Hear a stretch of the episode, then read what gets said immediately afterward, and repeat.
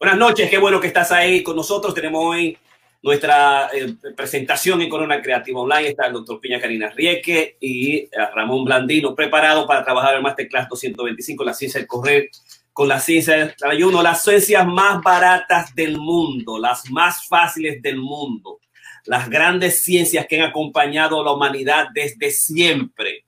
No, la más simple, la que da mayor estabilidad emocional, financiera, económica, son las dos ciencias de las que nosotros vamos a hablar hoy, la ciencia del correr, la ciencia del ayuno, que tiene que ver íntimamente con eliminar los problemas graves que tienen las tres pandemias, la pandemia de la salud mental, la pandemia del coronavirus y la pandemia de la obesidad. Hoy te vamos a hablar de eso en Corona Creativo. Excelente hoy la presentación que tenemos con Ramón, Karina y al mismo tiempo que Ramón pero además también queremos decirte lo mismo. Nosotros en Corona Creativo vas a ver ahí al bello Ramón, a la bella Karina.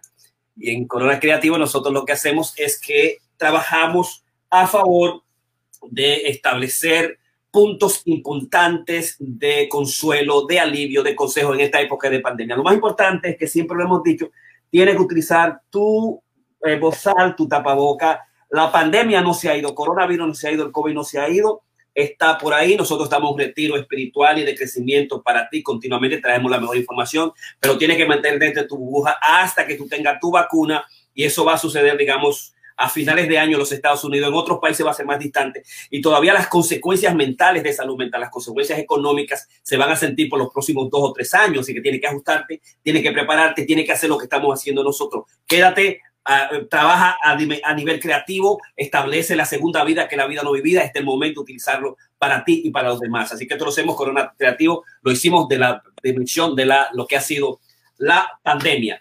Y hoy queremos definitivamente eh, dedicar eh, eh, este, este programa a un gran presentador de televisión, Ramón Aníbal Ramos, que su memoria sea una bendición para todos nosotros, un gran comunicador, uno de los fundadores de la comunicación en la República Dominicana y aquí de la gran televisión local e internacional, Ramón Aníbal Ramos, se nos fue y queremos dedicarle el programa Corona Activativos hoy para él y además también dedicárselo a Fran Suárez, una gran persona eh, importante, eh, digamos, a nivel de online, fue el que trabajó el libro del metabolismo, ¿no? El, trabajo del metabolismo y se hizo muy famoso con las presentaciones que ha hecho, los cursos que hizo, las presentaciones que hizo a nivel online y al mismo tiempo dedicado a favorecer eh, que la gente utilice la mejor dieta, los estilos de vida distintos, con una experiencia personal especial. Eso lo fue este, esta mañana y a Fran Suárez también queremos dedicarle este programa y que su ah, memoria sea una bendición. Así que, ¿cómo estás, ah, Ramón? ¿Cómo te encuentras? Un poquito también triste así con estas pérdidas que hemos tenido. Ramón Aníbal era un amigo de muchísimos años, trabajamos mucho en cuando yo hacía radio, tenía un programa de música americana y él también, él empezó con Pedro María Santana y Jojo Pérez y yo empecé entonces con él y con Teo Vera y ese grupo. Eh, eh, había sido unos pocos meses que me, me había llamado, habíamos estado tratando de, de hacer un, algún tipo de trabajo con una unidad móvil de televisión que yo tenía, pero vino el COVID, nos separamos, me llamó hace un par de meses y me, me dijo, Tocayo, ¿qué es lo que vamos a hacer? Y digo, vamos a juntarnos ahora en enero y mira, se nos, se nos fue. Un, un, gran ser humano, eh, un gran trabajador, un, hombre de pueblo que nació en un batey en la República Dominicana, como decía, era orgullo cocolo. Eh, y, y bueno, siempre vivirá en nuestro corazón. Perfecto. Karina, ¿cómo te encuentras? Que tú dices que te ha afectado mucho la, la muerte de Fran Suárez. ¿Cómo, cómo estás? Sí. Estoy muy triste, eh, pero también muy triste y lamento mucho la pérdida de Ramón Aníbal, que también hace, hace algunos meses me contactó, quería hacer una entrevista sobre salud mental y le dije que sí y no llegamos a coordinar, pero lamento mucho su pérdida como dice Jorge, me ha afectado mucho la de Fran Suárez, este, y estoy muy triste. Perfecto, queremos nosotros que la memoria de estos dos grandes comunicadores que dedicaron totalmente a la comunidad, o sea, la vida no vivida es aquella que se realiza cuando tú no te dedicas a los otros. Eh, tanto Gandhi como eh, Albert Einstein, como el mismo Jung lo estableció, y hay tres citas que yo he utilizado en, mis podcasts. La primera es de ah, Gandhi, solamente una vida dedicada a los demás merece su vida. O sea, mi vida eso hizo Fran Suárez y eso hizo eh, Ramón Aníbal ah, Ramos. Vivimos el mundo cuando amamos una vida vivida para los demás merece la, pena ser vivida, de Albert Einstein. Y la vida no vivida es una enfermedad de la que se puede morir y ambos definitivamente dedicaron su trabajo profesional al otro y nosotros queremos hacerle un homenaje hoy en Corona Creativo a los dos, a Fran Suárez y a Ramón eh, Aníbal Ramos. Su vida no va a ser en vano, nosotros vamos a tener su memoria permanentemente y el ejemplo que hicieron con sus, eh, con sus pacientes, la audiencia que lo quiso y lo amó muchísimo, eh, su recuerdo va a ser una bendición, como son esas 500 millones de personas que han muerto en todos los Estados Unidos eh, y ah, por eso estamos nosotros aquí, digamos, eh, cada día diciéndote, cuídate, cuida a la familia, a mamá, dedícate al amor, a la creatividad, a la creación, a dar lo mejor que tú tienes. Así que eh, que su memoria, las dos, sea realmente una bendición para todos nosotros.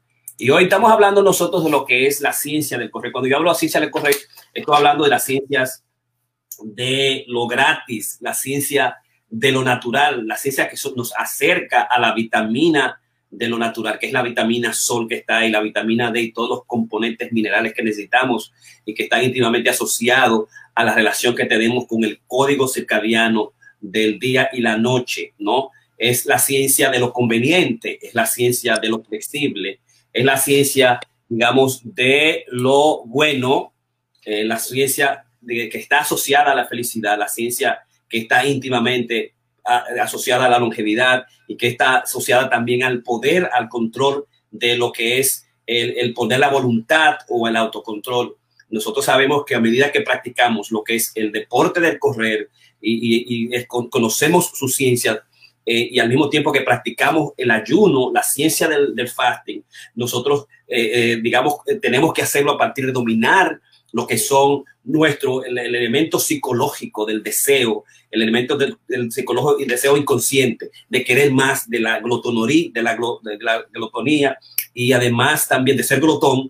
Y eh, la dimensión del fasting, la dimensión del correr, lo que hace es desarrollar las habilidades, las fortalezas internas del ser humano para perdurar, para terminar ese paso más, para terminar, digamos, esas 400 millas, esas 400 metros más, esa milla más. Eh, y además eh, nos va a hacer más feliz aquel sujeto que puede tener más control, se ha demostrado, los sujetos que han tenido más control que eh, se puede lograr a través de lo que es el fasting y que se puede lograr a través del, del correr, es decir, la capacidad de poder correr 5 millas y la posibilidad de correr 10 millas, la posibilidad de correr un maratón, esa dimensión nos da los elementos del poder, la voluntad del control que está íntimamente ligado a la gente es más saludable, la gente es más feliz y la gente también tiene más condiciones materiales, siempre y cuando tú, tú domines lo que son las dos ciencias fundamentales que son, que tienen como esencia fundamental el hecho de que es gratis, es natural, es conveniente, flexible, bueno, te lleva a la felicidad está íntimamente asociada a la longevidad, a vivir más y a vivir con mayor calidad. Eso es, digamos, cuando nosotros hablamos de, la, de lo que es la ciencia del correr. La ciencia del correr está íntimamente ligado, digamos, al hecho de que eh, se comienza con lo que es el dominio del paso. El dominio del paso es una ciencia, ¿no? el, el dominio del ritmo, ¿no? Cómo yo salgo a correr, cómo yo beso lo que es el esfuerzo personal, el condicionamiento personal, y al mismo tiempo lo domino con la distancia y la velocidad. Ahí, de ahí se trata fundamentalmente la dimensión de la ciencia de correr. La dimensión de la ciencia de correr tiene que estar íntimamente ligado a lo que es el paso, el arte del paso. Y el arte del paso va a estar íntimamente ligado a la distancia, y está ligado al condicionamiento del cuerpo. Y esos elementos son los que establecen el hecho de que nosotros podamos salir a correr y hacerlo con una cierta, con una cierta maestría, con un cierto dominio con un, elemento de saber, ¿no? Cómo yo puedo dominar mis pasos y al mismo tiempo cómo los pasos tienen una serie de leyes, una serie de condicionamientos que están íntimamente ligadas al coche. Y esos aspectos son los que nosotros durante mucho tiempo hemos estado enseñando en nuestros masterclass de los jueves y que hemos estado también nosotros aplicando. Pero el elemento, digamos, del paso es importante. Tu paso además tiene un número, un número particular que está eminentemente asociado a la última carrera que tuviste. ¿Cuánto hiciste tú? Yo hice la última carrera, la hice a 10, a 15 minuto, la hora. Ese paso es importante y solamente se logra a medida que tú puedas practicar el dominio de esa distancia, el dominio, digamos, de, de ese paso en el proceso de lo que nosotros llamamos la periodización o lo que nosotros llamamos la programización, que son partes de la ciencia también del el correr. Es decir, nosotros tenemos que hacer un desarrollo de la fortaleza del cuerpo primero, lo que llamamos un condicionamiento particular que va a estar íntimamente ligado a fortalecer los tendones, los músculos, las capacidades respiratorias, las capacidades cardíacas y al mismo tiempo hacer crecer las mitocondrias, que son los elementos fundamentales que producen energía. Y eso simplemente lo hacemos como empezar caminar y caminar de una perspectiva de una distancia, de un ritmo suave y en el proceso de más o menos un año, el proceso de unas 500, de unas 500 eh, millas, el proceso de aproximadamente una milla, nosotros conocemos a comprender y a conocer nuestro cuerpo y al mismo tiempo establecer los controles fundamentales que va a hacer que nosotros podamos dominar y superar lo que es la distancia a partir, digamos, de lo que es la programación en principio, en, principio lugar. Sí, programar las carreras semana a semana, programar la carrera a nivel de una distancia particular, a nivel, digamos, de una carrera y una fecha particular, y al mismo tiempo programar la, la, la, distancia y el correr a partir de un proceso largo que aproximadamente debe incluir unos 12 meses. Y cuando hablamos de eso, estamos hablando del microciclo, el proceso de lo que hacemos cada día, estamos hablando del mesociclo, lo que hacemos para estar focalizado a, hacer una carrera fecha que cuando hablamos tener, yo tengo un, maratón, un medio maratón, como nosotros dijimos en enero,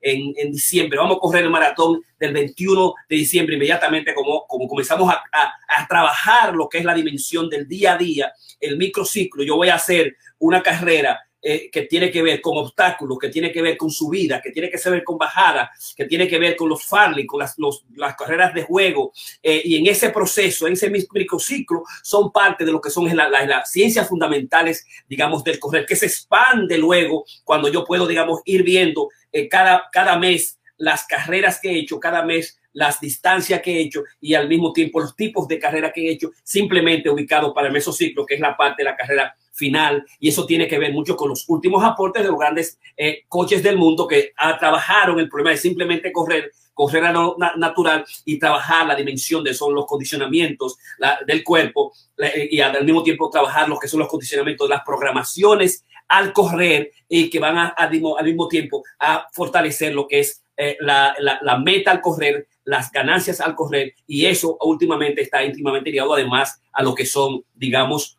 el fasting o las dietas del fat. Pero esos elementos, todo lo que es la programación en el correr, lo que es el dominio de la distancia, lo que es el dominio del condicionamiento del cuerpo y que está íntimamente ligado a cuáles tipos de carrera de distancia, si son un 5K, si son un 10K, un 10K eh, o 10K kilómetros, un medio maratón, un maratón, y al mismo tiempo las especialidades en términos si son carreras largas, a carreras, digamos, de duración o si son las carreras de sprinting o las carreras rápidas, que entonces vamos a, entonces a ver los, los, los 400 metros, los 800 metros, los eh, 5000 metros, que son, digamos, otros tipos también de especialidad, otro tipo de especialidad que están íntimamente ligados a lo que son, digamos, eh, las ciencias particulares y las cosas que nosotros tenemos que hacer para dominar esta ciencia que es flexible, que es grande, que es natural de la ciencia del correr. ¿Quién iba a decir, digamos, que esta ciencia de la que nosotros hablamos tenía tantas complicaciones. Pero doctor, yo lo único que quiero es poner un par de zapatos y salir a correr. Y yo tengo que saber toda esa vaina. Y yo tengo que saber eh, dominar las distancias. Yo tengo que ver las complejidades que tiene ya la distancia. Yo tengo que ver cómo la ciencia ha avanzado a, a, a por lo menos decir, se puede correr una milla en menos de cuatro, de cuatro minutos. Se puede correr un maratón en menos de dos horas. Se puede correr un maratón que resultó el primer maratón para Filipides que, digamos, murió cuando corrió su 26 punto maratón y en él tenemos el nombre maratón. Yo debo conocer todos esos elementos, todos esos detalles. Yo debo conocer, digamos, cómo yo voy venciendo la velocidad de mi cuerpo a medida que avanzo y a medida que trabajo el, el, el fitness y a trabajo, digamos, mi cuerpo al mismo tiempo. Y al mismo tiempo, cómo crecen, la, el, digamos, lo, la capacidad de las mitocondrias que va a influir de alguna manera cómo yo corro, cómo al mismo tiempo utilizo una energía, cómo los productos de desechos también a, a través de lo que es digamos, el, el, la, la, ciencia del correr cerebral, la dimensión de respiración, el, el, el, cuerpo que sabe la teleología, que sabe exactamente por qué yo voy a correr siempre en este año, no importa lo que yo haga, mi medio maratón a 13 o a 14 minutos la milla porque el cuerpo con la capacidad de evitar el desastre eh, corporal, de evitar el shutdown, de evitar la destrucción corporal, de evitar, digamos, obviamente lo que pasó a Filipinas, la muerte, va a calcular en términos de lo que tú has hecho, el tipo de condicionamiento, el tipo de ejercicio y cómo has utilizado tu, tu programación y cómo tú has utilizado la periodización de ese proceso de ejercicio que nosotros llamamos el atletismo, la ciencia y al mismo tiempo el arte, porque cualquiera lo puede hacer, cualquiera puede instintivamente descubrir, digamos, las dimensiones fundamentales, dimensiones claves de lo que es esta ciencia del correr. Obviamente, mientras se tenga un coche, mientras más conocimiento se tenga, mucho mejor para poder dominar los procesos fundamentales que están íntimamente ligados a la capacidad de respirar, cómo respirar, cómo hacer dos o tres respiraciones, eh, eh, respiraciones que tienen que ver si utilizo la boca, si utilizo la, la nariz, cuando yo utilizo el yoga breathing, eh, para al mismo tiempo conquistar, conquistar simplemente segundos en términos de, de, la, de la carrera, en términos de la competencia de la carrera, porque lo que estamos tratando es simplemente segundos, tres o cuatro segundos. El primero, segundo lugar, se, se, avanzan fundamentalmente por, fundamentalmente por los segundos. Entonces, si a eso nosotros le eh, trabajamos lo que es la ciencia del fasting, la ciencia del fasting que comenzó simplemente como ser eh, por ser una búsqueda que se daba solamente, so, nosotros somos el único, uh, anim, no, el único animal, el único ser en la tierra, digamos que eh, por control personal deja de comer, por, por, el, por simplemente por ayunar deja de comer. Después ningún animal, a menos que esté enfermo, eh, deja de comer. Y en muchas ocasiones, por la asociación, digamos, los primeros eh, filósofos y los primeros médicos, eh, los primeros experimentadores de la salud, vieron la relación que tenía el hecho de comer y no comer y la salud, porque muchas veces cuando los seres humanos pasa, cuando nosotros realmente no enfermamos, lo que se deja es de comer y se asoció que mientras menos comemos, de alguna mente estaba asociado a la salud.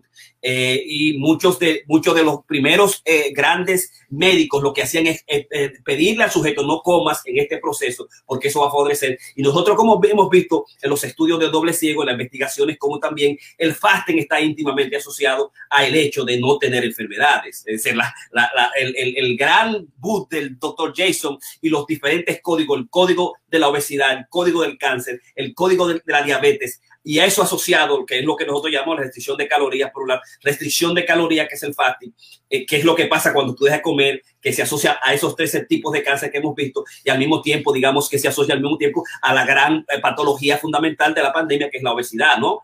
Eh, eh, de cómo descubrir ese elemento, digamos que la, la restricción de calorías, la, dejar de comer, pero dejar de, manera, de una manera consciente, con un plan, no dejar de comer por dejar de comer, por, por la dimensión, digamos, de que eh, es, es, una, es, es un estilo o porque se está, digamos, recomendando. Hay que, hay que saber cuándo hacerlo, cómo hacerlo, bajo un proceso también de supervisión fundamental, pero hemos, hemos establecido que desde el principio el hecho de que comenzó a hacer una búsqueda, hacer un quest mental, hacer un, un, una búsqueda, un quest de lo que es la, la claridad del individuo, un quest que estaba íntimamente asociado a cómo buscar curas milagrosas, a cómo, digamos, buscar sueños, a cómo responder a los misterios de, la, de, la, de la naturaleza. Los primeros ayunadores comenzaban a hacerlo eso. Después vinieron los filósofos que estaban buscando la posibilidad de tener mayor claridad en términos de formular fórmulas particulares, conceptualizaciones, y esto llegó, digamos, al proceso de lo que es, conocemos como las grandes eh, creaciones de las religiones.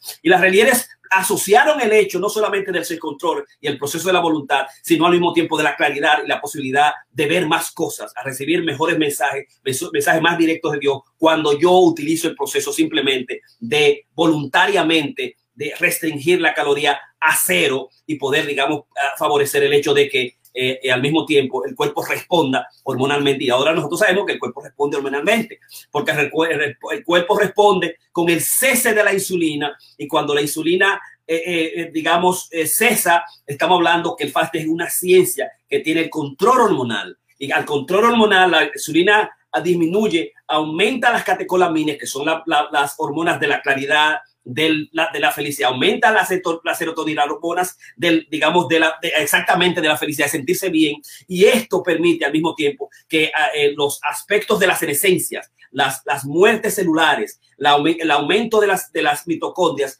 va a favorecer que nosotros podamos también vivir más tiempo, vivir con mayor calidad y tener, entrar en ese proceso de quitosis que es al mismo científico y sentirnos también mejor, ¿no? Esos son los aspectos que están íntimamente ligados a lo que es, digamos, la ciencia de el, del fasting, que está íntimamente ligado a la iluminación, a las conceptualizaciones, a la filosofía, a la búsqueda de, los, de las alucinaciones y los sueños, al mismo tiempo a la, a la, a la clarividencia, a las revelaciones y en última instancia, digamos, como a la cura de las enfermedades, como muchas de las, de la, de, de, digamos, retiros espirituales y clínicas que están íntimamente relacionadas a tratar eh, enfermedades cardíacas a las enfermedades asociadas al cáncer con la ciencia del fasting de una manera supervisada, ¿no? Y eso nosotros lo hemos, lo hemos presentado en diferentes de nuestros masterclass.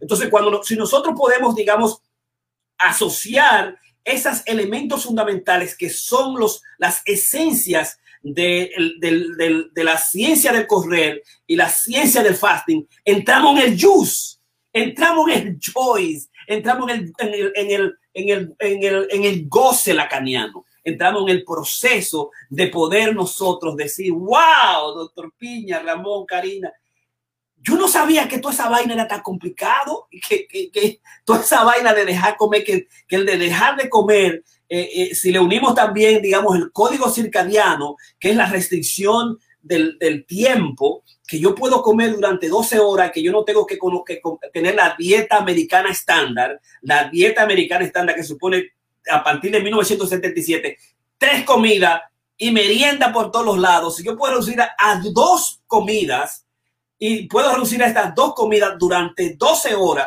y terminar 12 horas comenzar a comer solamente con el código circadiano yo puedo mejorar una serie continua de enfermedades, de patologías eh, y al mismo tiempo poder mover la colita, poder caminar, aunque sea esos 10 mil pasos o esos, digamos, 5 mil pasos, eh, que sería más o menos media hora de caminar, yo puedo al mismo tiempo vivir más tiempo, eh, estar más feliz y al mismo tiempo dominar la dimensión del autocontrol, que el, el sujeto que puede dominar el autocontrol puede al mismo tiempo ser más feliz, más saludable y más rico, ve mejor, tiene más capacidades para hacer las cosas, ¿no? Eh, y eso nos da el conocimiento de lo que son las ciencias del correr y la ciencia del fasting al mismo tiempo, ¿no?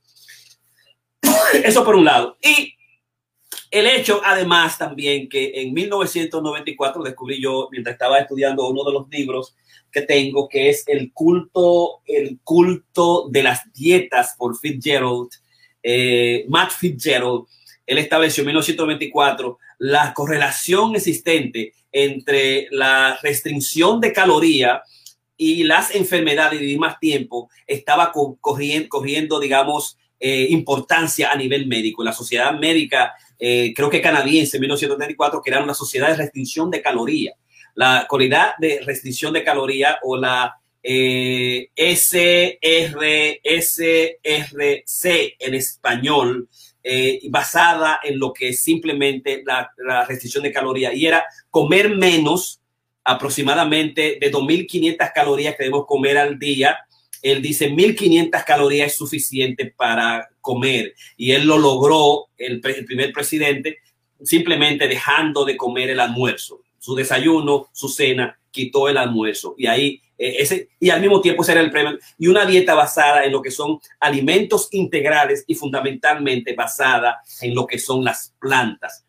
Esa sociedad de la restricción de caloría, eh, basada en la dieta, la restricción de caloría, ha avanzado muchísimo y luego vinieron los, los, uh, los adelantos de las ciencias del nefrólogo eh, doctor Jason Fong, estableciendo los códigos particulares que nosotros hemos discutido mucho, como en, la, en las, eh, que, eh, que, está basado en, el fasting, como la ciencia que tiene el control hormonal, y este control hormonal va a posibilitar todas las vinculaciones que tiene con el cuerpo, disminución de, las, de los cancerígenas, de las enfermedades mortales, como la enfermedad, digamos, de la triple pandemia, que es el problema de la obesidad, ¿no? Eh, muchas cosas se han hecho en, el transcurso de lo que ha sido la ciencia del fasting. Hay gente que ha, hecho fasting por 44 días consecutivos. El, el, la, ciencia ha establecido que la gente puede, sin comenzar la autofagia muscular o de proteínas, porque el músculo es proteína, ¿no? Todo el músculo, el músculo, los cartílagos son proteína y de eso se trata. O nosotros vivimos y comemos para tener proteína. El músculo, el cerebro, eh, el cerebro, los, los, componentes internos del hueso, la musculatura del, del, corazón, el hígado, todo está hecho de proteína, ¿no? Entonces el cuerpo puede estar 100 días solamente trabajando en la quitosis, tomar la, masa en exceso antes de comer, comenzar a comerse, a, comer las, proteínas. Entonces, la ciencia lo que nos ha permitido establecer es, digamos, utilizar la ciencia más antigua de, Jesús, eh, de Buda, de Mahoma, a, favor, digamos, de, de, vivir más tiempo y de vivir más tiempo y con mayor calidad. Ese, digamos, es absolutamente el, objetivo. Y entonces con los estudios del doctor Jason Fon, eh, las, las, últimas publicaciones que ha hecho, podemos entender con mayor sabiduría el hecho de que podamos, eh, digamos, cambiar nuestro estilo de vida. Yo hablaba al principio fuera de cámara, fuera del estudio con Ramón y decía que cuando nosotros tenemos eh, problemas cardíacos, cuando nosotros tenemos problemas cancerígenos, eh, lo más importante es definitivamente cambiar el estilo de vida. Y cambiar el estilo supone, digamos, establecer una fortaleza psicológica, establecer una, una fortaleza a nivel emocional. Eh, de, digamos, eh, y cuando, eh, porque el, entrar a la ciencia del correr y entrar a la ciencia del fasting, ambas están íntimamente ligadas por la componente, digamos, psicológico, que es el hecho de, ese control de la, del poder, de ese control de la voluntad, que no depende de nosotros, sino que depende de, una sociedad que no ha, nos ha engañado, no ha robado, que no ha, que no ha mentido a, a través de lo que es el, el, el capitalismo neoliberal. O sea, eh, yo no sé cómo, también le dije a, Karina eh, cuando vi un anuncio donde eh, la niña va a comer, va a comer un vegetal, un brócoli con un salmón y le presentan una y le presentan una paz, una, una papita frita, digamos, helada, y, para, y la niña y los niños, el, el, el programa te presenta que cambian la que cambian el brócoli el salmón por esta papita. Pero, pero, pero solamente sucede en los países neoliberales capitalistas como el nuestro. Yo, eso tiene que estar prohibido. ¿Cómo, ¿Cómo, es posible que tú le hagas creer al niño que un plato de, de salmón eh, y con, con, con vegetales, eh, tú debes dejarlo, tú debes dejarlo por, por una papita? ¿no? Lo que te está diciendo, señor, es, decir, el ugly delicious. El ugly delicious es lo que nos engaña a nosotros. Y el ugly delicious es lo que, lo que vence el gran problema del fasting, el correr. El ugly delicious es aquello que es dañino, que es malo, que es feo, pero que es bueno, que es dulce, que es palatable. Porque lo verde no es tan fácil de comer, ¿no? El comenzar a caminar no es tan fácil de correr. Nosotros sabemos que solamente caminar te sube la, te sube la, la, frecuencia cardíaca en 5, 10, 20, digamos, eh, eh, milímetros de mercurio. Y la gente se asusta. Y la gente también comienza a tener cambios fundamentales. Por esos cambios fundamentales nosotros sabemos de la ciencia del correr y la ciencia del ayuno que lo que están es fortaleciendo el cuerpo. Entonces, la idea es nosotros presentarte estos elementos fundamentales de esta ciencia antigua, actual, que permite ganar carreras y permite ganar millones de dólares a, los corredores atletas como Eski Yogue y su grupo fundamental de atletas de, de, África, eh, esta ciencia fundamental de la ciencia que permite, digamos, eliminar en semanas y en meses trastornos eh, de, trastornos cardíacos graves, enfermedades cancerígenas graves, enfermedades de la piel, enfermedades, digamos, que pone que, sumen al sujeto en una, especie de, catástrofe, de, inamovible, eh, simplemente con el hecho de trabajar lo que es el autocontrol, eh, la dimensión del poder de la voluntad, que solamente con la comunidad y con solamente, digamos, desearlo y trabajar el, deseo inconsciente en los seres humanos, podemos lograrlo, ¿no? Eh, digamos, cómo cambiar el sistema, el sistema de, el, sistema, digamos, de, las pautas dietéticas americanas es muy difícil porque tiene que ver mucho con las políticas de los conservadores, no republicanos, demócratas, olvídate, los cuartos es un lío del carajo, pero nosotros podemos cambiarnos nosotros mismos. Y eso es lo que estamos haciendo, Karina y yo, cambiarte a ti, eh, haciendo que no es fácil, pero lo que la ciencia, lo que nos dice es todas las evidencias científicas, que también es lo más sencillo y que tú que necesitas, digamos, hay que dejar la televisión, hay que dejar, como el social dilema, la, la, la, el, el, el, el, iPhone para, digamos, poder, eh, digamos, vivir un poquito más y hacer más cosas eh, y utilizar estos conocimientos a favor nuestro para cambiar nuestro, nuestra, nuestra vida en sentido general. Así que eh, eso era lo que quería decirle en esta primera parte. Ramón.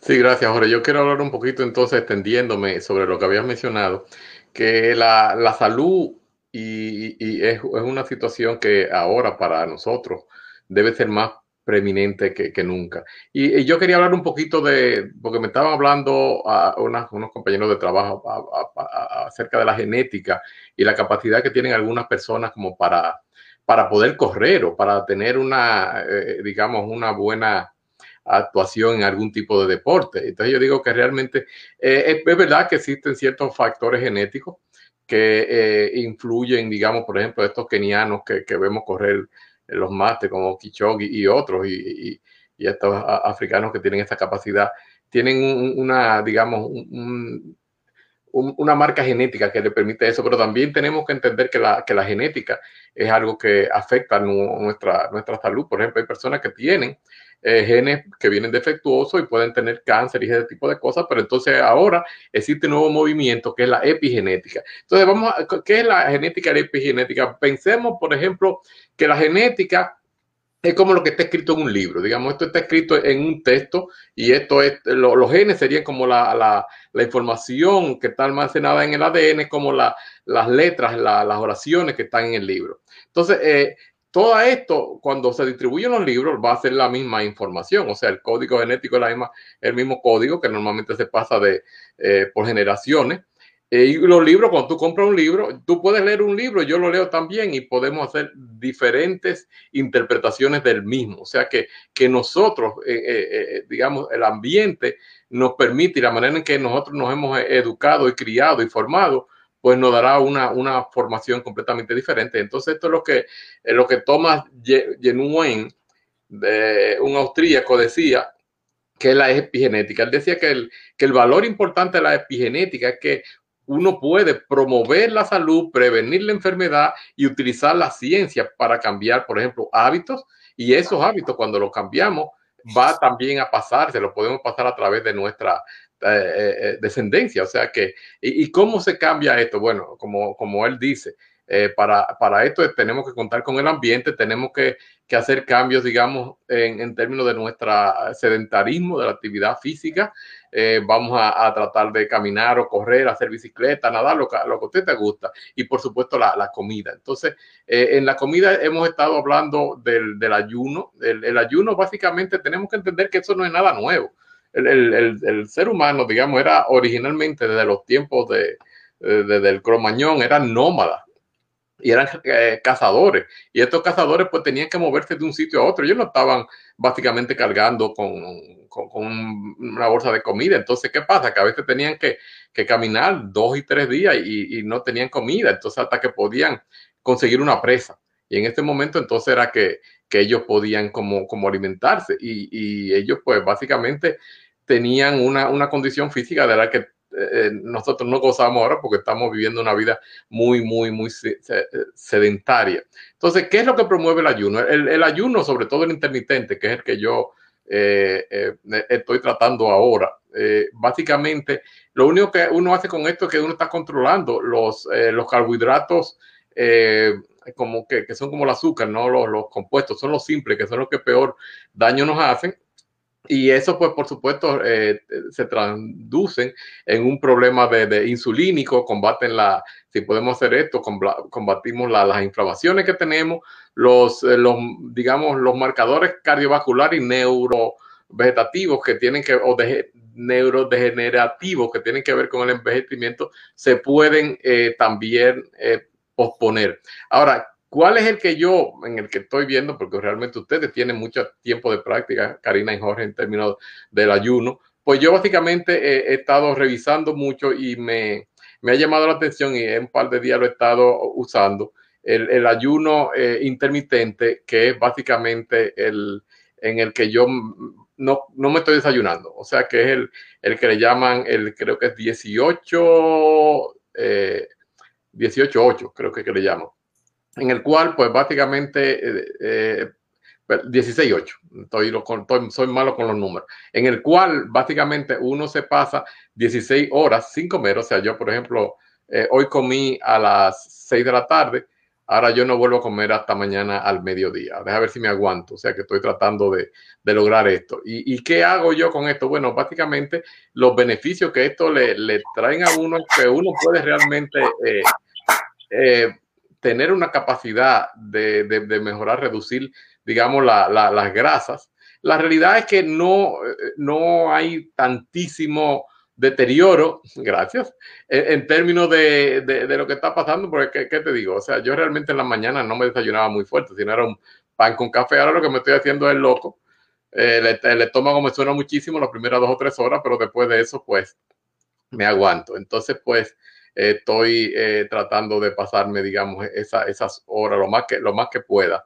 Sí, sin embargo, es importante que yo me estoy dando unos viajes, una tragantada de agua que me voy a inundar porque realmente uno tiene que eh, eh, tratar de, hay, que, según estos autores que estaba revisando, dicen que uno tiene que, son las tres R, como lo dicen ellos, rehidratar, reponer glucógeno y reparar tejido. Esto es lo que uno debe hacer después de este tipo de, de ayuno. Eh, es, tener, es muy importante tener en cuenta que antes de uno empezar cualquier tipo de ayuno, sobre todo los, los, que son de larga duración, uno tiene que hacerlo bajo supervisión médica. En el caso mío, yo lo que estoy haciendo es un pinino de ayuno, o sea que no, no estoy en eso. Y eh, em, hay otros modelos que ellos están, que están diciendo, como por ejemplo, eh, unos en el cual tú uh, ayunas solamente dos días a la semana, pero son dos de 24 horas completo. Eh, tiene como un día en, en el medio y ese todo, no, yo no me atrevo a, a, a, tirarme en eso. Todavía tengo que trabajar fuertemente en el que estoy haciendo. Eh, ese, el, el, el, que le llaman de 5-2, que se llama Eat, Stop and Eat.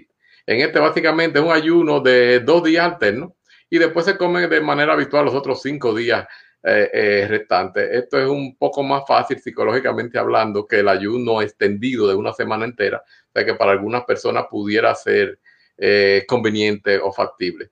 En el caso del que yo estoy haciendo, pues por, por supuesto que no, no es tan, tan difícil porque simplemente como que se me hizo tarde para el trabajo y me voy sin desayunar. O sea que, eh, y, no salgo a buscar nada. La, la, parte importante de este es que realmente no hay un, un, problema muy serio cuando uno tiene este tipo de ayuno. Tenemos que entender que algunas culturas, por ejemplo, los maometanos, tienen, durante la época de Ramadán, ellos pues ellos tienen un, ayuno extendido de un, de un, de un tiempo y, y realmente tiene su, sus aspectos eh, y, muchos de ellos que practican deporte no paran de hacer sus deportes. Y es que realmente el organismo eh, puede estar, eh, no, empieza sino hasta después, digamos, de unos tres a cuatro días. Es cuando empieza a, como decía Jorge, a utilizar la, la parte de, de, de, la grasa. Mientras tanto, que lo que estamos haciendo es tratando de, reducir, digamos, la, ingesta de, de, hidratos de carbono eh, y, este tipo de cosas. O sea que básicamente yo estoy haciendo esos pininos, tratando de ver lo más que pueda. Eh, ustedes tienen ya experiencia extendida, sobre todo de tú, eh, Jorge, que te, he visto que has hecho unos, de, una semana entera y lo has hecho antes de, del maratón. En, la, en los artículos que he leído hay informaciones en, las dos, en las dos formas. O sea, hay algunos que dicen que no, que no se debe hacer un ayuno extendido antes de la carrera y otros que dicen que sí. El que dice que sí es que básicamente dice que lo que tú estás haciendo es forzando a tu cuerpo a que utilice las la, grasas que tienes en, el cuerpo. Eh, lo que dicen que no es que dicen que muchas veces no tienen, eh, no va a tener energía suficiente. Eso por supuesto está, es debatible. Eh, tú mismo has hecho la, la, demostración, te corriste creo que uno o dos maratones después de, de hacer una semana de, de, ayuno continuo. O sea que eh, es, algo que yo estoy evaluando. Estoy, el modelo este que estoy usando es el que le llaman Lean Gains, que es el 16.8 de Martin Berkham. Y vamos a ver cómo me va. Voy a tratarlo por lo menos cinco días a la semana sábado y domingo me cojo un break.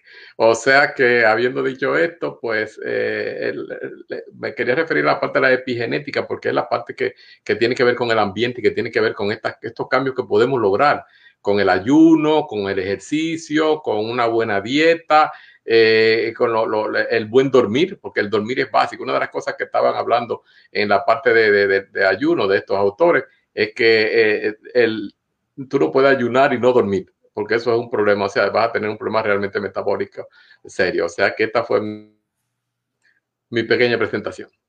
Perfecto. Karina Rieke, poeta atleta. Sí, bueno, yo estoy muy sorprendida de que Ramón hizo una presentación del fasting este, en primera persona. Lo más flaco.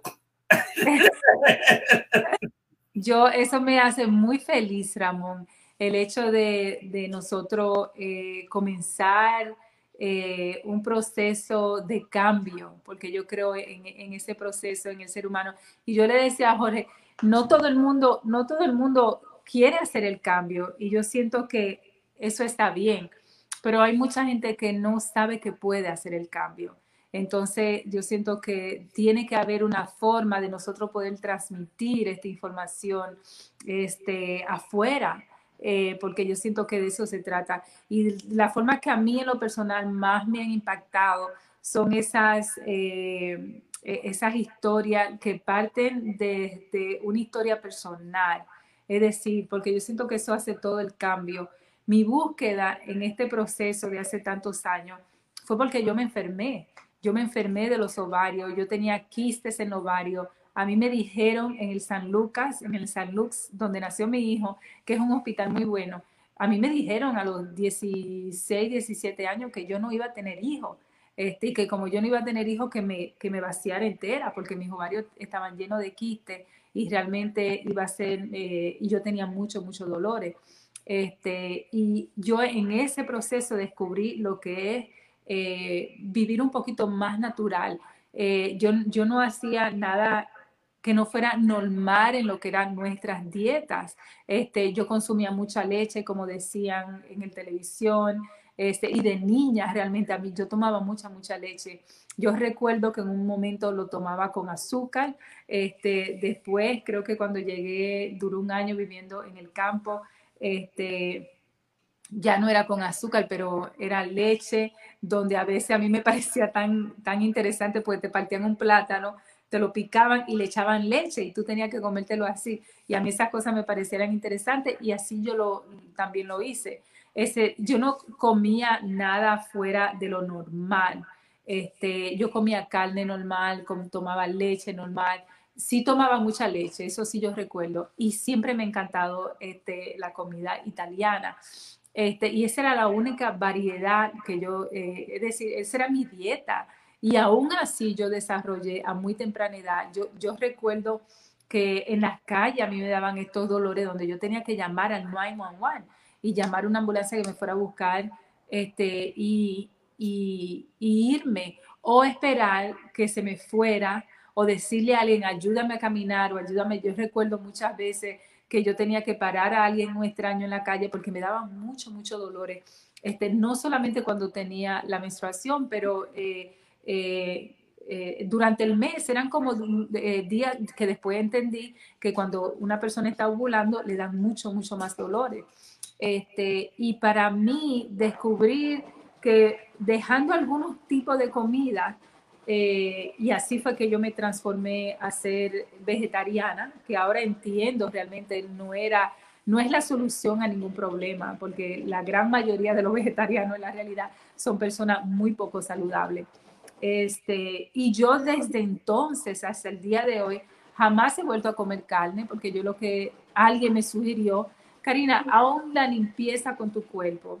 Este, y, eso fue lo que yo hice. Yo quité de mi, de mi, de mi rutina alimenticia. Eh, a mí no me pareció, lo único que me hizo falta fue mucho la leche, pero la carne nunca me hizo falta y quité los dairies. Eh, y a los ocho meses los quistes este, que, que, me iban a vaciar los ovarios se habían desaparecido con algo tan, tan simple. Y yo recuerdo que yo no quise tomar los medicamentos porque eh, yo decía, déjame ver si funciona. Yo nunca he sido tampoco eh, una, una joven de tomar medicamentos, y este, como que no era mi, no, no sé, quizá eso me ayudó muchísimo y el hecho de yo no hacerlo, pero tomar una, una alternativa que en ese momento era muy radical, porque muy poca gente era vegetariana, era la verdad, y había muy poca, no, no existían alternativas, yo estoy hablando de los años 89, 89, 90, este, no habían realmente alternativas como de comerte una hamburguesa vegetariana o un hamburger vegetariano o queso vegetariano, como todo lo que yo tengo en mi refrigerador, que hay muchas buenas alternativas. En los últimos años, por decir, quizá en el último dos años, son alternativas muy saludables. Este, no siempre lo han sido, y esa es la verdad.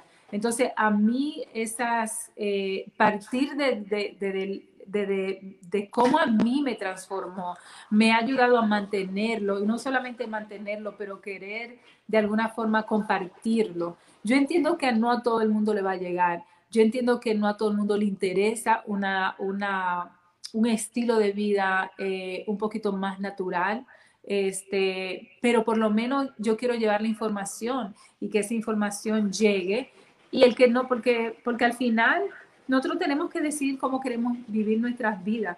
Yo lo que muchas veces pienso es que nosotros tenemos alternativas que son cotidianas este, y la creemos parte de nuestra historia y no realmente tienen que ser parte de nuestra historia. Hay cuerpos que son más sensibles a otros.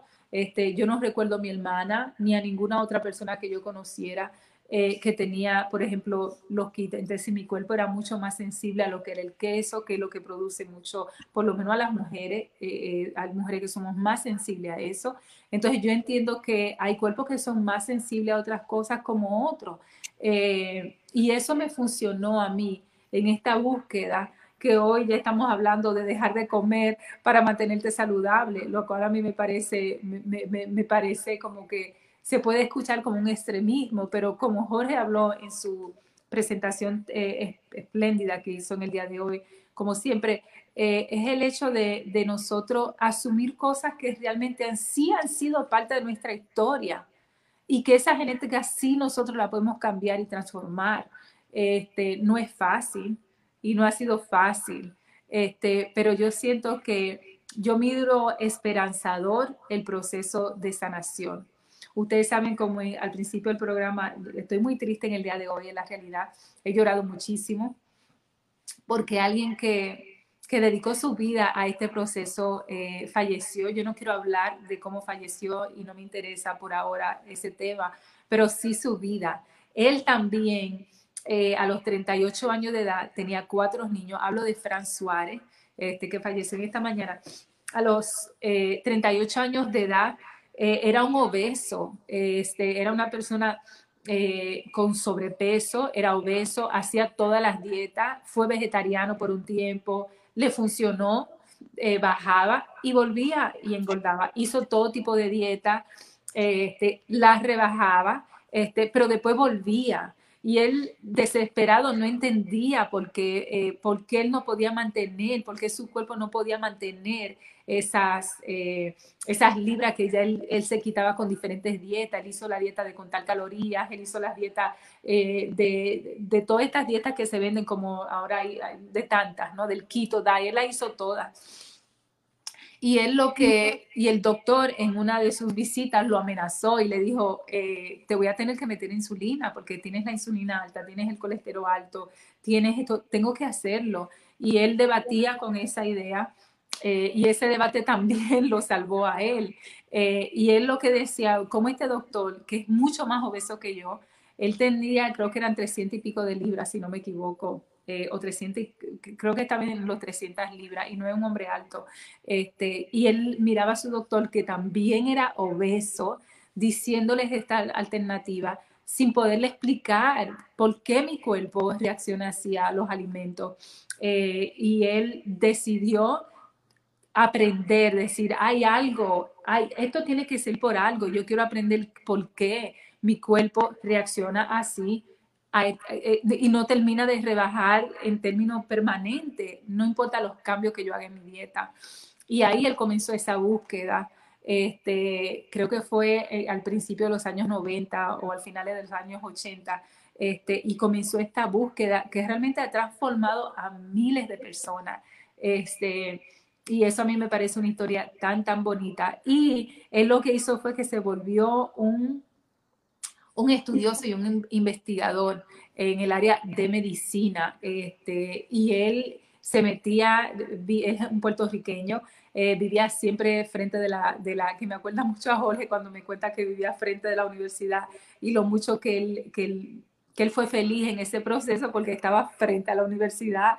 Es decir, hay una, y saber que esta otra persona que para mí es tan significativa, vive también, dijo que como él vivía frente a la universidad y se le hacía fácil meterse al, departamento de medicina porque no había, eh, no estaba Google, no había eh, toda esta modalidad que nosotros tenemos ahora de buscar información. Yo nada más necesito mi celular y tengo toda la información del mundo ahí. Este, y él dice que como en ese momento no había, él tenía que irse al departamento y estudiar y leer y leer. Y eso lo hizo por mucho, mucho tiempo. Y la persona eh, que, que lo dejaba entrar, que era la bibliotecaria, eh, le dijo, yo te voy a dejar entrar, no me cayó los libros, este, date calladito ahí, que nadie se dé cuenta.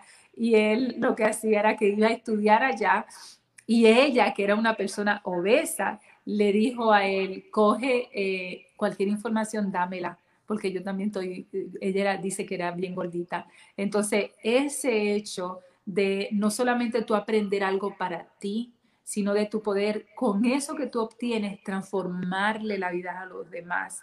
Este, eh, yo quiero ser terapista, yo soy terapista, yo amo mi profesión, este, porque yo puedo en el proceso transformarle la vida a gente.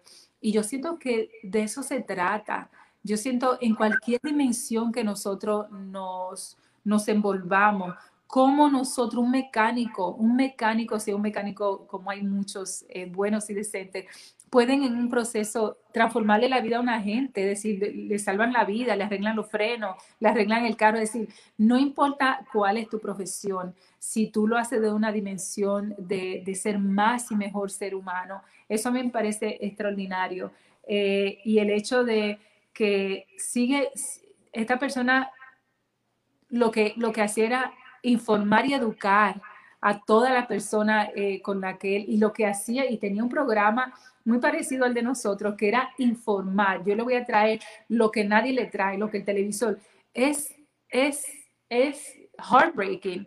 Este, rompe el alma. Tú ves un comercial donde a la niña este, dice que no va a comer su brócoli, como decía Jorge, y el papá le trae tres papitas fritas para que ella sustituya los brócolis que ella, no, que ella rechaza.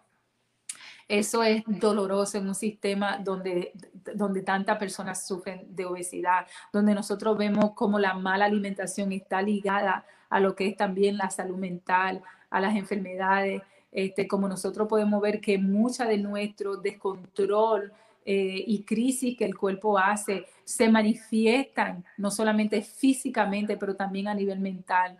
Este, nosotros realmente eh, debemos de crear conciencia. Por eso yo siento que nosotros, eh, yo, yo corro, porque yo también quiero enseñarle a la gente que correr puede ser algo que tú puedes divertirte, que tú puedes gozar. Y en el proceso tú puedes cambiar tu cuerpo este, y cambiar tu salud. Este, y eso a mí me parece interesante. Eh, yo he sido vegan, vegetariana, yo he sido vegetariana por más de ya casi 30 años este, y he sido vegan por los últimos 5 años. Sin embargo, yo me hice un examen médico y yo salí con el colesterol alto, colesterol alto. No, no di que, wow, súper, súper, pero colesterol alto. ¿Cómo eso puede ser si yo no como ningún tipo de carne, si yo no como ningún tipo de, de, fritura que no sea un, un, un, tostón, dos, tres pedacitos de tostones, eh, quizá un mal domingo, eh, como, como, como cosas raras? Este, ¿Cómo puede ser eso? ¿Y cómo, cómo puede ser que, que, que eso suceda? Entonces, como mucha gente cuando tú le dices, ah, el colesterol se crea con los carbohidratos refinados. Bueno, lo que no lo creían, yo te voy a decir, sí se crea con los carbohidratos refinados, porque nada de lo que la gente te diría que crea el colesterol, este, yo lo como y no que no lo como en estos últimos meses, no, yo tengo 30 años que no lo como. ¿Cómo puede ser que yo tenga el colesterol alto? ¿Y cómo puede ser que a nosotros no nos digan la basura de comida que nosotros comemos? Entonces, nosotros tenemos mucho que informar. Este, a mí me ha dado muy duro eh, la muerte de, de Fran. Eh, eh, de este señor extraordinario, humilde, tenía 71 años cuando murió.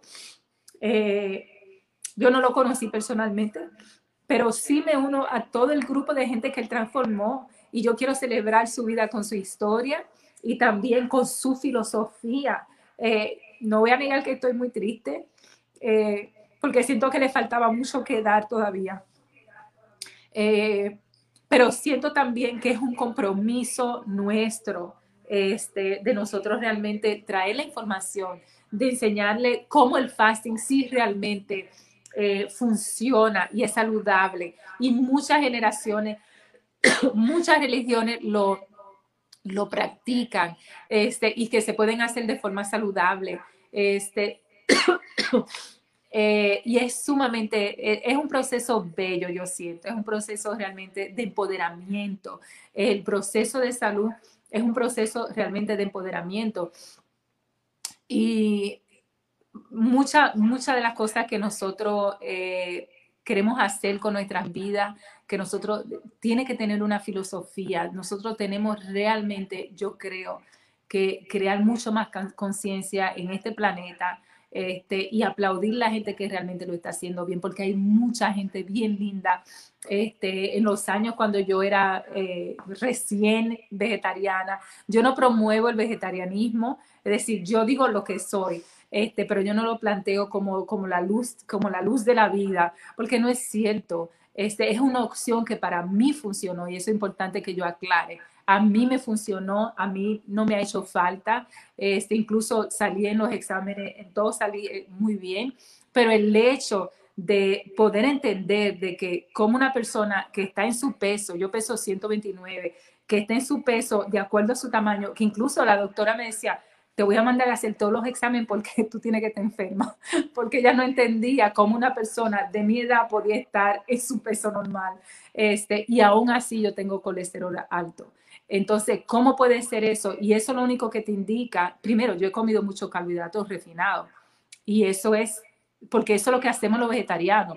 La gran mayoría de las personas vegetarianas lo que hacemos es que tomamos el, el, sustituimos lo que es la carne por lo que es fácil encontrar y especialmente hace tanto tiempo que son los carbohidratos como que bueno yo recuerdo ir a la casa de mi mamá, yo le contaba a Jorge que yo iba a la casa de mami, ella hacía, por ejemplo, un locrio, yo no, yo no comía el locrio, ¿no? No podía comer el arroz porque ya estaba montado de carne. Y yo recuerdo que yo me iba a la bodega, compraba pan, compraba una cebolla, le echaba limón a la cebolla, hacía un guiso bien rico que yo hago de cebolla, y yo me hacía mis sándwiches de cebolla, delicioso. Sin embargo, yo no sabía en ese entonces que yo estaba realmente envenenando más mi cuerpo, este, porque se hace de una forma desbalanceada. Entonces, ahí es que está el problema, que si yo como pan en la mañana, este, no hay ningún problema. Pero si yo entonces de almuerzo me meto una, un puré de papa, este, esos son otros carbs refinados que le estoy metiendo a mi cuerpo. Entonces, en la noche, bueno, eh, puedo comerme un arroz con habichuela. Y nosotros comemos un buen plato de arroz con habichuela chévere, quizá el plato de habichuela no lo coma, pero me, como un buen plato de, pasta sin alternativa, porque lo que pasa es que vivimos en un, sistema, yo me puedo ir ahora mismo a McDonald's, yo no tengo la alternativa de comer que no, que no sea eso, a mí no me van a dar, bueno, dame un plato de brócoli, esas no son choices que nosotros realmente y alternativa, que se venden como alternativa porque no hay. Entonces, realmente nosotros tenemos que repensar lo que es nuestra alimentación, este, y, realmente ver que en el fondo cuál ha sido el enemigo. Hace 30 años atrás, a nosotros nos decían, bueno, el enemigo es la carne, el enemigo realmente son los aceites. Eso es un disparate grandísimo, porque yo no he comido carne, Yo no como aceite, es decir, yo soy lo más cerca a, a, una dieta, con excepción de los carbohidratos, que he dicho aquí en el programa que tengo cuatro meses más o menos eh, desde noviembre realmente, limpiándome de los carbohidratos, ¿no? Que estoy realmente tratando de tener una dieta fuera de ella. Hice una limpieza que en el programa, hace un programa anterior, yo expliqué cómo realmente tú puedes eliminar la adicción a los carbohidratos de tu cuerpo. Este, y by the eso yo lo aprendí con Franz eh, Suárez, este, y mucha de la información que ya yo sabía, este, se me hizo muy fácil poderla traer a ustedes porque era información eh, que yo aprendía con Fran Suárez. Entonces, yo, yo creo eso, yo creo que nosotros, por eso estoy tan contenta que Ramón, por fin, tenemos cuatro años pidiéndole a Ramón que haga los fasting, estoy muy contenta que ya lo está haciendo. Yo hago fasting todos los días, Jorge también. Nosotros comemos alrededor de las dos de la tarde, viene siendo nuestra primera comida. Jorge sí toma café en la mañana, y yo en los últimos, en la última semana, esto, yo siempre me hago mi eh, agua tibiecita con un limón todas las mañanas. Este, y ahora estoy agregando lo que es un jugo puro eh, original de apio que me estoy haciendo porque quiero este, eh, limpiar un poquito ese colesterol. Y by the way, el colesterol este, no es lo que está tampoco haciendo un gran daño allá afuera. Así es que esa es mi presentación que se la dedico con mucho amor realmente donde quiera que se encuentre eh, a esa persona tan especial, no solamente en mi vida, pero en la vida de miles y miles de personas. Así que para él, un fuerte abrazo donde quiera que él se encuentre. Exactamente. Yo pienso que ese realmente es el objetivo de lo que nosotros estamos haciendo en la pandemia y lo que estamos haciendo para nosotros mismos, cómo nosotros nos vemos que nosotros mismos cambiamos en el proceso. Que esto, este retiro espiritual, este viaje por un podcast, mm, en, en esta época en que estamos más aislados que nunca, que se ven tantas atrocidades, agresiones, violencia, asesinatos, suicidio, todo de tipo de cosas atroces que nos están pasando los seres humanos que en otra ocasión no nos pasaría. Eh, en este proceso nosotros nos cambiamos y, la mejor manera de nosotros utilizarlo es, digamos, trayendo conocimiento, eh, lo que es el poder del conocimiento, porque mucha gente no sabe muchas cosas mucha gente, digamos, no entiende lo que puede hacer cambiarlo, no cree que el estatus quo es así, que así es, que así se come, que así se hacen las cosas, que así fue, que yo vine, que, que me lo venden, que es lo que está en la televisión o lo que me dice mi doctor, eh, que, que, de alguna manera eh, el, el, ponerse a insistir, hay alguien en un momento determinado que va a escuchar y le va a transformar la vida. Eh, y, va a hacer las cosas de una manera distinta. O sea, el, el gran, el gran eh, como termina eh, Matt Fitzgerald en el Diet Cult, él termina diciendo que el, el, la mítica del deber, de la, la, el, el myth, la mentira del deber, o sea, tú debes comer carne, tú debes comer tal cosa, tú debes hacer el fasting. No, o sea, las, las, los, los elementos esenciales para vivir que están íntimamente ligados más que nada a, la, planta, al mundo de la, planta.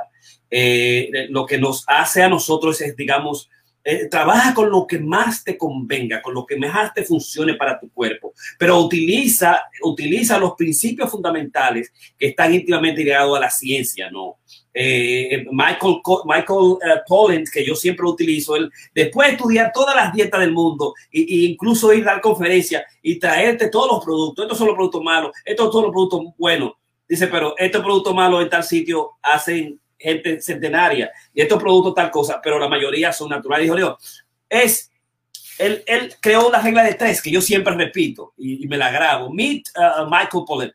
Eat food, eh, eh, comidas integrales, nutricia directa, de donde tú sepas dónde viene. Eat food. Eh, come comida, no comida barata, mala, chatarra. Nosotros sabemos qué es que no hace malo. Comerla en la, quítala, quítala como, cómela menos y cómela de vez en cuando. Cómela de vez en cuando eh, uh, no, mostly plants. Dice mostly plant. Todo lo que tú comas, si es carne, ese carbohidrato, que lo que sea que tú comes cada día, cada semana, sea mostly plant. Y tercero, no too much. Sea, de eso se trata. Cuando nosotros hacemos restricción de calorías, restricción del tiempo, es para evitar lo que fue el gran abuso americano de las pautas dietéticas de los de, de los setentas, el estándar de comer tres comidas y comer más vaina en el camino. Y el, estándar de ampliar la porción, eh, que es que ha hecho demasiado daño, ¿no? Entonces, traer estos aspectos fundamentales, como lo trajo Fran Suárez y su El poder de metabolismo, su libro fundamental, eh, eh, la, la, insistencia de traer la buena comunicación, como lo, lo hizo Ramón Aníbal Ramos, y este espacio es, es, digamos, una obligación de traer el conocimiento. Pues nosotros sabemos que claridad es poder. O sea, mientras más claro tú estás, mientras más claro nosotros estamos, mientras más asumimos las cosas eh, con la evidencia que la ciencia trae, mucho mejor va a ser, digamos, nuestra vida, eh, nuestra relación con los demás y vamos, digamos, a estar mejor siempre. Vamos. Te mandé dos eh, eh, artículos interesantes. Uno de ellos es sobre el, el, ejercicio y los huesos. O sea que no solamente el ejercicio sirve para los músculos, para el corazón y lo demás, sino cómo se regeneran los huesos. Y eso lo podemos tratar en otro, en otro. Y te acabo también de mandar un libro que me acabo de comprar de Matt Fitzgerald, su último libro. El de Matt Fitzgerald se llama The Comeback Quotient para que eh, después lo podamos analizar porque es interesantísimo también. Eh, pienso que esta, esta noche hemos, hemos hablado de varios diferentes eh, em, tópicos. Ah, qué bueno que pudiste encontrar el, el, artículo porque es interesante. O sea, muchas veces estamos hablando solamente del, del correr como para la, digamos, para la gordura, el correr para los músculos. Y aquí tenemos ahora el correr para, la, para los huesos, sobre todo las mujeres que, tienen eh, pérdida, digamos, de osteoporosis después que, que, dan a luz y, entran en edad. O sea que hasta aquí podemos también beneficiarnos. Sí, yo lo, lo chequeé, los investigadores identifican el mecanismo por el cual el ejercicio fortalece los huesos y la inmunidad. O sea, se ha descubierto un nicho, un espacio especial en los huesos. Y ahí eh, se sabía de todos los mecanismos particulares de, de, cómo el hueso fortalece, pero lo que se descubrió es la osteolectina. Y la osteolectina lo que hace es que favorece la, infiltración de, linfocitos beta y T que eh, crean inmunidad y protegen al, hueso cuando uno hace ejercicio, cuando uno se mueve. O sea, tú te mueves, tú haces ejercicio, ese nicho crea osteolectina que va a favorecer el crecimiento y la defensa de los huesos y lo hace entonces más fuerte y más duro. Eh, y se crece y, se, y además como se destruye, el problema de nosotros es que se destruye mucho el, hueso, se pone débil a medida que nosotros avanzamos, mientras tú más ejercicio, la osteolectina lo que hace es que hace crecer el músculo. Me parece eso extraordinario y lo vamos a tratar eh, eh, posteriormente y yo voy a chequear dónde están las, las bases, la investigación indirectamente, pero tenemos una nueva osteolectina, un, un nicho especial que se crea en los huesos que fue descubierto recientemente, el artículo que me parece bien eh, por ahí. Yo vi el, un libro así de, de Matt que me llegó así, pero no llegué a cobrarlo, lo voy a chequear. Así que bueno, esta es nuestra presentación de hoy que ha estado dedicada a Ramón Aníbal Ramos y a Fran Suárez, que es, digamos, la ciencia del correr eh, con la ciencia del ayuno. Masterclass 225, Ramón, Karina y doctor Piña hemos querido unírsela porque hemos trabajado mucho y de eso nosotros vamos a insistir continuamente porque es, digamos, eh, trabajar en contra de las tres pandemias, el COVID-19, la salud mental que es rampante, que está acabando, que es actual, que es el poder de la mente, y en lo que es la, la pandemia de la obesidad. Así que buenas noches.